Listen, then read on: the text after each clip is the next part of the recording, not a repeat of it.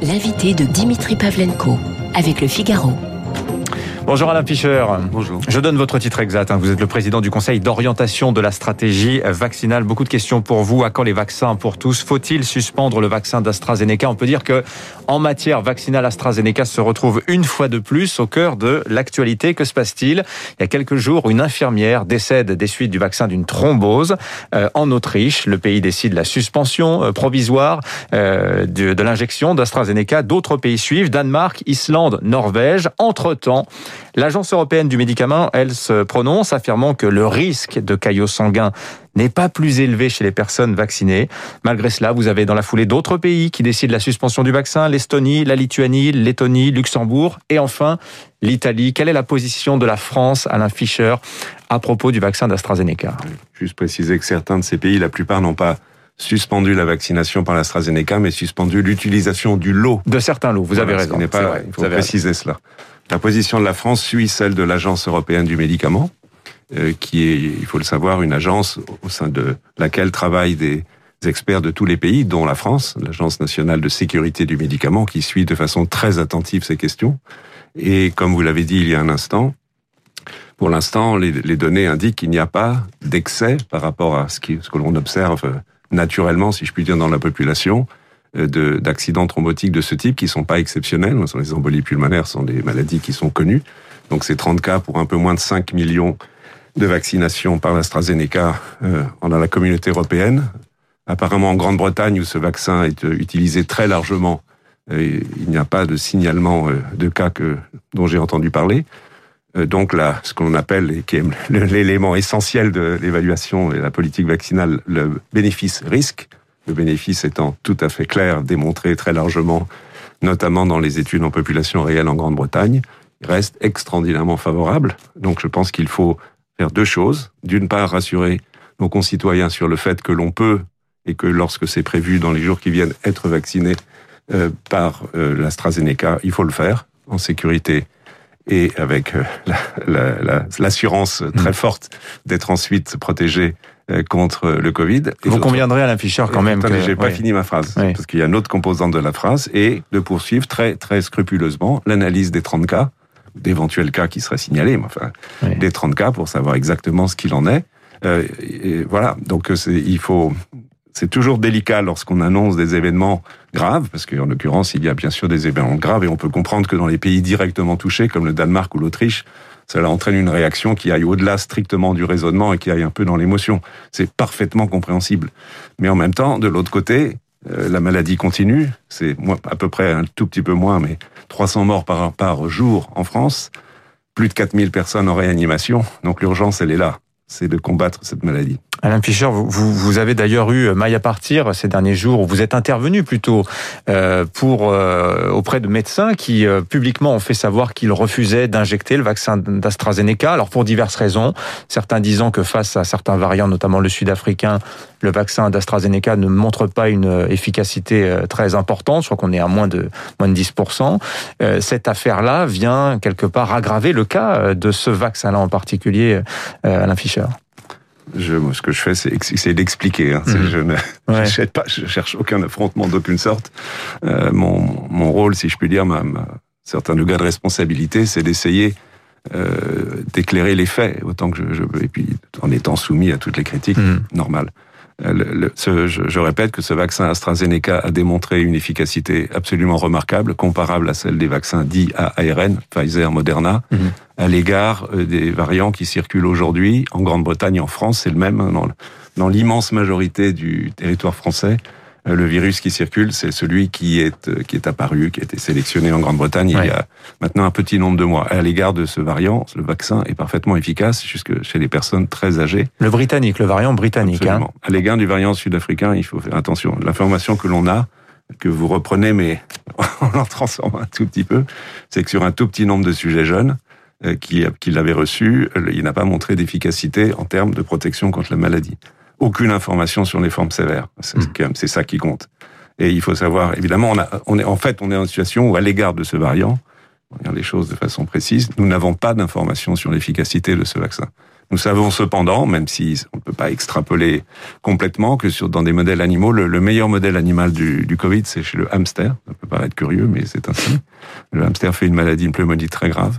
Eh bien, ce vaccin protège. Si on, infecte des hamsters, on, vaccine avec le vaccin AstraZeneca et on infecte ces hamsters avec le variant euh, sud-africain, dit sud-africain, euh, du SARS-CoV-2, eh bien, le, hamster est parfaitement protégé. Je dis pas qu'il est efficace, je dis qu'on ne sait pas et que ce n'est pas la problématique actuelle en France, sauf en Moselle, qui a un traitement particulier de ce fait, parce qu'en Moselle, il y a un excès de cas avec ce variant, mais partout ailleurs sur le territoire, que ce soit dans le nord, dans le sud, y compris dans les, les zones où le virus est très actif, comme chez nous en Ile-de-France en ce moment, c'est le variant britannique qui est de très très mmh. loin qui prédomine et qu'à l'égard de ce variant, ce vaccin est parfaitement efficace. Alain Fischer, euh, beaucoup d'actualités autour des vaccins. Euh, Sanofi annonce ce matin le lancement des premiers essais de phase 1-2 de son second vaccin, donc lui à ARN messager. Et puis hier, l'Agence européenne du médicament a autorisé celui de Johnson Johnson qui présente beaucoup d'avantages, à une seule injection, des conditions de conservation euh, beaucoup plus simples que pour les vaccins ARN messagers.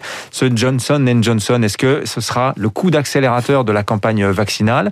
Et que peut-on dire aussi du calendrier de livraison est-ce que vous craignez, comme euh, avec d'autres euh, laboratoires, eh bien que les annonces tonitruantes de livraison soient vite euh, révisées à la baisse? La première chose à dire, à mon avis, c'est le fait que ce vaccin soit aujourd'hui autorisé est une bonne nouvelle. C'est hmm. un quatrième vaccin qui va être à disposition pour vacciner les Français et le reste de la planète, même si les livraisons sont pas prévues pour tout de suite. ce qu'il faut C'est pour quand? C'est pour quand? C'est pas avant le mois d'avril, courant avril. Euh, mais enfin, c'est bientôt. Le mois d'avril, c'est le mois prochain. Mais donc, ça participera d'une accélération progressive de la vaccination. En, janvier, en gros, on a vacciné à peu près 1,5 million de personnes. En février, environ 3 millions. En mars, je ne sais pas exactement où on en sera à la fin du mois, mais beaucoup plus et sûrement plus du double. Et en avril, encore plus. Vous voyez, il y a une accélération progressive. Cette accélération progressive, elle a le fait à la fois d'une de la diversification du nombre de vaccins, on en parle en l'instant, du fait que heureusement malgré les difficultés et les incertitudes qui dans une certaine mesure persistent bien sûr, euh, les livraisons, les doses qui arrivent de chacun de ces types de vaccins augmentent et qu'en même temps on, on, recueille des informations très importantes, j'ai des allusions sur l'efficacité et la tolérance des vaccins qui permettent d'élargir progressivement mmh. euh, aux personnes euh, de moins en moins âgés, même si la priorité évidente doit rester encore aux personnes âgées pour l'instant, et aux professionnels de santé. Les plus de 65 ans, sans comorbidité particulière à partir de début avril. C'est un, un objectif. Pour l'instant, donc, ce sont les, il faut bien préciser, hein, les, indications actuelles, ce sont les personnes âgées de 50 ans et plus, avec comorbidité, ça fait déjà beaucoup de monde, et toutes les personnes âgées de plus de 75 ans, et enfin tous les professionnels de santé.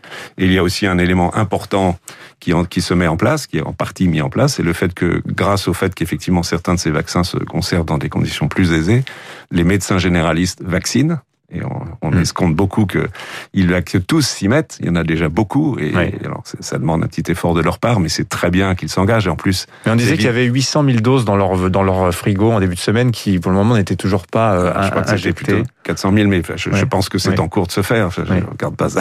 Non, parce qu'ils disent, ils ont du mal à, justement à identifier les patients euh, qui, dans l'ordre des priorités, les comorbidités, les questions d'âge, aujourd'hui, euh, il y a, des doses qui ne trouvent pas preneur de ce fait. Il y a un petit peu de nécessité d'organisation mais ça, je crois que ça se met en place. Et pour les médecins connaissent très très bien leur patientèle. Leur, Ils savent très bien qui est en surpoids, qui a une hypertension artérielle, etc., etc. Et puis les médecins les appellent. Et puis lundi prochain, nouvelle étape très importante. Les pharmaciens. Les pharmaciens. Et, les pharmaciens voient aussi beaucoup de monde. Ils ont fait leurs preuves dans la vaccination contre la grippe.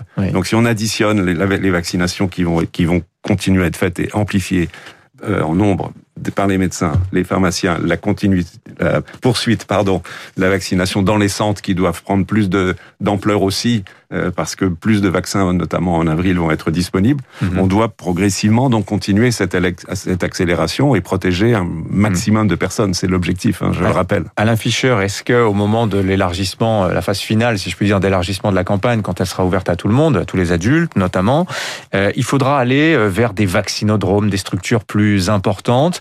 Et ce que vous souhaitez, vous l'avez dit, hein, notamment permettre à un plus grand nombre de personnes de procéder aux injections, mhm. que ce soit les, les, vétérinaires, les étudiants, etc. Et pourquoi pas aussi les militaires, puisqu'aux États-Unis, on voit que Joe Biden, parmi les mesures annoncées hier, a dit 4000 militaires de plus déployés pour euh, participer à la campagne de vaccination. Pas forcément à la piqûre, mais en tout cas dans le processus de distribution. Je, je pense qu'il faut être pragmatique. On a un objectif, c'est clair, c'est protéger au plus vite cette population. Je dirais que le principe de précaution, d'une certaine façon, c'est celui-là. Mhm. C'est protéger au plus vite possible un maximum de personnes d'abord les personnes vulnérables, bien évidemment, mais ensuite le reste de la population. Il faudra aussi qu'ils saisissent bien l'intérêt de cette vaccination pour revenir vers une. C'est un sujet important aussi euh, pour revenir vers une vie normale.